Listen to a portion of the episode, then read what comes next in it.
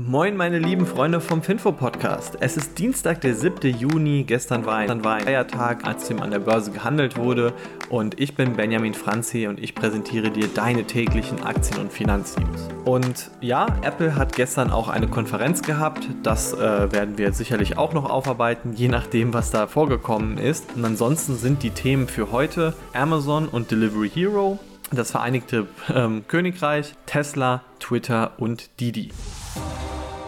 Legen wir mal mit Amazon los. Die sind nämlich gestern um 95% gefallen. Aber bevor du dir jetzt Sorgen machst oder so oder denkst, dass Amazon in der Deep Value Region ist wegen einem Dreier KGV, das alles ist nicht der Grund, sondern Amazon hat seine Aktie aufgeteilt. Also die Amazon-Aktie war ja immer eine der teuersten an der ganzen Börse, so bei so einem Aktienkurs von so 2.000 bis 3.000 Dollar. Und jetzt hat Amazon das aufgespalten in 20 Aktien je einzelne Aktie. Also sprich, wenn du jetzt Amazon-Aktien hattest, dann hat sich deine Aktienanzahl in deinem Depot verzwanzigfacht. Und es gibt einen großen Vorteil davon, nämlich ist es jetzt für dich einfacher geworden, die Amazon-Aktie zu handeln. Also mach dir keinen Stress wenn es in deinem Depot noch falsch drin steht, es wird bald aktualisiert. Außerdem, Delivery Hero ist aus dem DAX raus, also die sind einfach zu klein geworden durch die ganzen Kursverluste. Und Bayersdorf ist wieder in den DAX aufgestiegen. Bayersdorf, das ist die Firma mit den Nivea-Cremes äh, und ja, verschiedenen Klebstoffen zum Beispiel. Während Delivery Hero, das ist die Firma, die im Ausland, also nicht in Deutschland, so verschiedene Lieferdienste betreibt.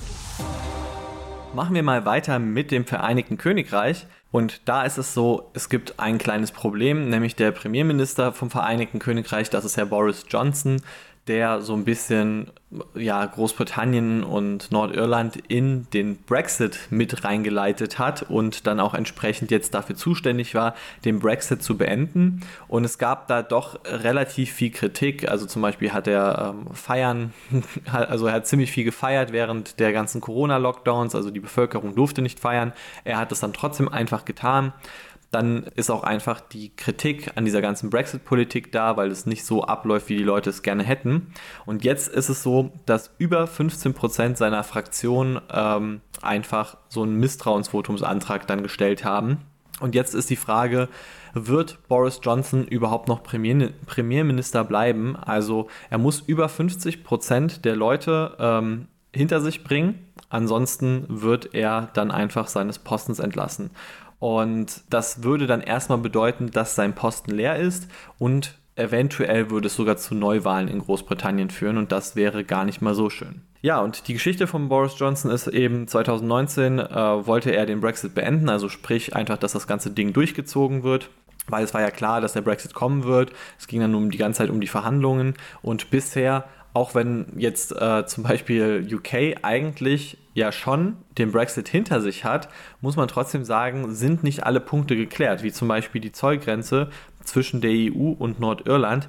Da ist noch gar nichts geklärt und das ähm, frustriert einfach sehr viele. Also die Lage ist nicht ganz so einfach. Es fehlen auch Gastarbeiter in, in Großbritannien. Dadurch äh, zum Beispiel gibt es dann jetzt Probleme mit Lkw-Fahrern, mit Busfahrern. Also man hatte einfach diese ganzen Leute aus den Niedriglohnländern, die für einen niedrigen Lohn dann auch in Großbritannien gearbeitet haben. Die hat man einfach nicht mehr. Und dann geht es auch nochmal so weiter, dass auch zum Beispiel den Landwirten fehlen die Subventionen aus der EU. Also ein bisschen problematisch, aber tatsächlich der Markt hat sehr positiv darauf reagiert. Also ähm, zum Beispiel das Euro- und britische Pfund-Währungspaar, das hat sich um 0,7% bewegt und auch der FTSE 100, also der Leitindex aus Großbritannien, auch der ist gestiegen gestern. Also der Markt ist zwar insgesamt gestiegen, aber zumindest mal zeigt die Richtung, dass jetzt, ähm, dass jetzt dieses Misstrauensvotum nichts Schlechtes für Großbritannien ist, sondern der Markt das eher positiv sieht, dass vielleicht eine neue Regierung Großbritannien wirklich helfen könnte.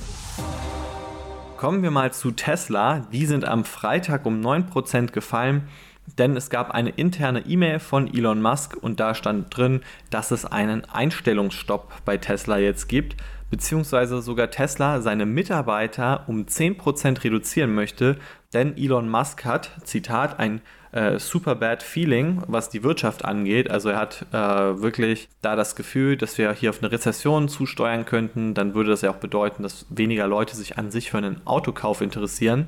Und das könnte auch Tesla schaden. Ähm, das Wachstum wäre dann vielleicht erstmal weg und gleichzeitig eventuell die Fabriken auch nicht ganz ausgelastet. Und deshalb ist er dann lieber so auf der Seite und sagt, okay, nicht zu viele Leute einstellen, beziehungsweise sogar 10% eben irgendwie loswerden, was immerhin 10.000 Mitarbeitern entspricht. Aber man muss auch sagen, er hat dann äh, quasi jetzt nochmal nachgelegt und hat gesagt, eigentlich soll die geleistete Arbeit bei Tesla mehr werden, aber die Anzahl der äh, Angestellten, die soll sich einfach nicht mehr verändern. Also sprich, es soll auch mehr Mitarbeiter geben, aber das sind dann entsprechend Leiharbeiter oder ähm, es wird nach Stundenlohn bezahlt, dass man so die Kosten unter Kontrolle bringt. Und Elon Musk hatte dann auch noch mal letzte Woche gesagt, dass Homeoffice quasi für Tesla nicht tragbar ist. Also sprich, Homeoffice darf nur machen, wer mindestens 40 Stunden pro Woche im Büro ist.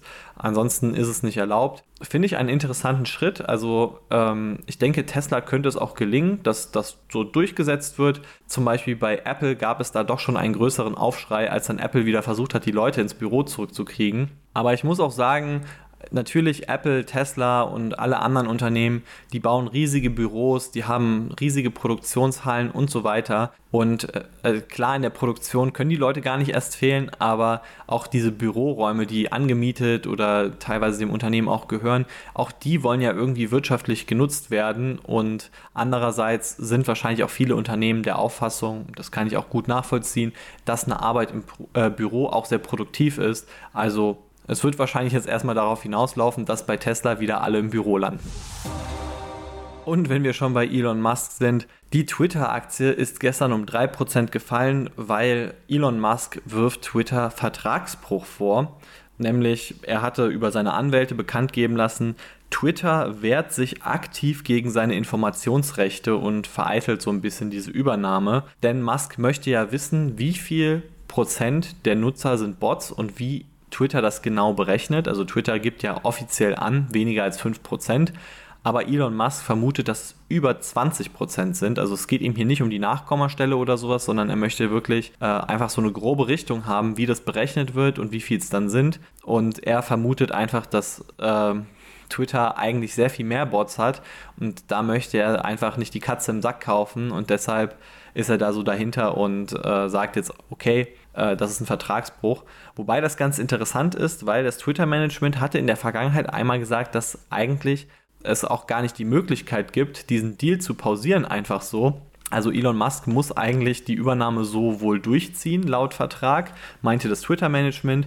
Wir kennen natürlich den Vertrag jetzt nicht so, aber ich bin echt gespannt, was das alles für Züge nehmen wird. Ich persönlich denke, Elon Musk wird Twitter nicht übernehmen, aber er wird dann wahrscheinlich eine Strafe zahlen müssen, also an die Twitter-Aktionäre, dass er ihnen quasi die Hoffnung gemacht hat, äh, Twitter zu übernehmen. Und das äh, wäre dann eigentlich auch gar nicht mal so schlecht für Twitter, denke ich. Und zu guter Letzt komme ich mal zu Didi. Didi, das ist so ein, ja, das chinesische Uber, sagt man. Also einfach ein Unternehmen, das sein Geld damit verdient, dass Leute sich eine App downloaden, eine Fahrt buchen und dann kommt ein Didi-Fahrer, holt dich ab und fährt dich dahin, wo du hin möchtest. Und Didi hatte mit der chinesischen Regierung sehr heftige Probleme. Also ja, die chinesische Regierung, die war einfach nicht so begeistert davon, dass Didi zum Beispiel in den USA an die Börse gegangen ist. Auch gleichzeitig, dass sie vielleicht das ein oder andere Gesetz nicht nach den Vorstellungen der chinesischen Regierung umgesetzt haben. Und das hatte dann bedeutet, dass Didi jetzt erstmal von der New Yorker Börse runter muss und woanders einen Börsengang anstreben soll. Aber es wird wohl eine Zeit geben, wo man die Didi-Aktie gar nicht mehr handeln kann. Beziehungsweise man weiß auch nicht so genau, ob Didi dann wirklich nochmal an die Börse kommt. Und zweitens ist es dann noch so, dass äh, Didi auch im Geschäftsmodell stark eingeschränkt wurde. Zum Beispiel dürfen sie keine neuen Nutzer mehr in in ihr System reinnehmen. Und da gibt es jetzt gute News, deswegen ist die Didi-Aktie um 40% gestern gestiegen, nämlich Peking beendet erstens die Cybersicherheitsuntersuchung bei Didi und zweitens Didi darf wieder neue Nutzer für sich gewinnen, also das wird denen erlaubt, sprich die App wird bald wieder in den ganzen chinesischen App Stores zu finden sein. Und weil hier die Regulierung so ein bisschen gelockert wurde, sind dann auch andere chinesische Aktien direkt mit aufgesprungen, also zum Beispiel Alibaba ist gestern um 8% gestiegen denn eigentlich ist das ja das einzige große Risiko, das viele Investoren in China sehen. Also sprich, dass einfach einem quasi die chinesischen Unternehmen weg und kaputt reguliert werden. Und wenn sich da etwas entspannt, dann ist das natürlich gut für die Aktionäre und dann ähm, dann reagieren die Aktionäre entsprechend auch freundlich. Das war's jetzt auch schon wieder mit Finfo für den Dienstag. Ich hoffe, es hat dir gefallen. Wenn es dir gefallen hat, kannst du natürlich gerne dem Podcast folgen, dann verpasst du keine Folge mehr. Und andererseits, wenn du uns natürlich eine Bewertung geben würdest, würde uns das auch sehr freuen. Und wir hören uns dann am Mittwoch wieder. Mach's gut, ciao.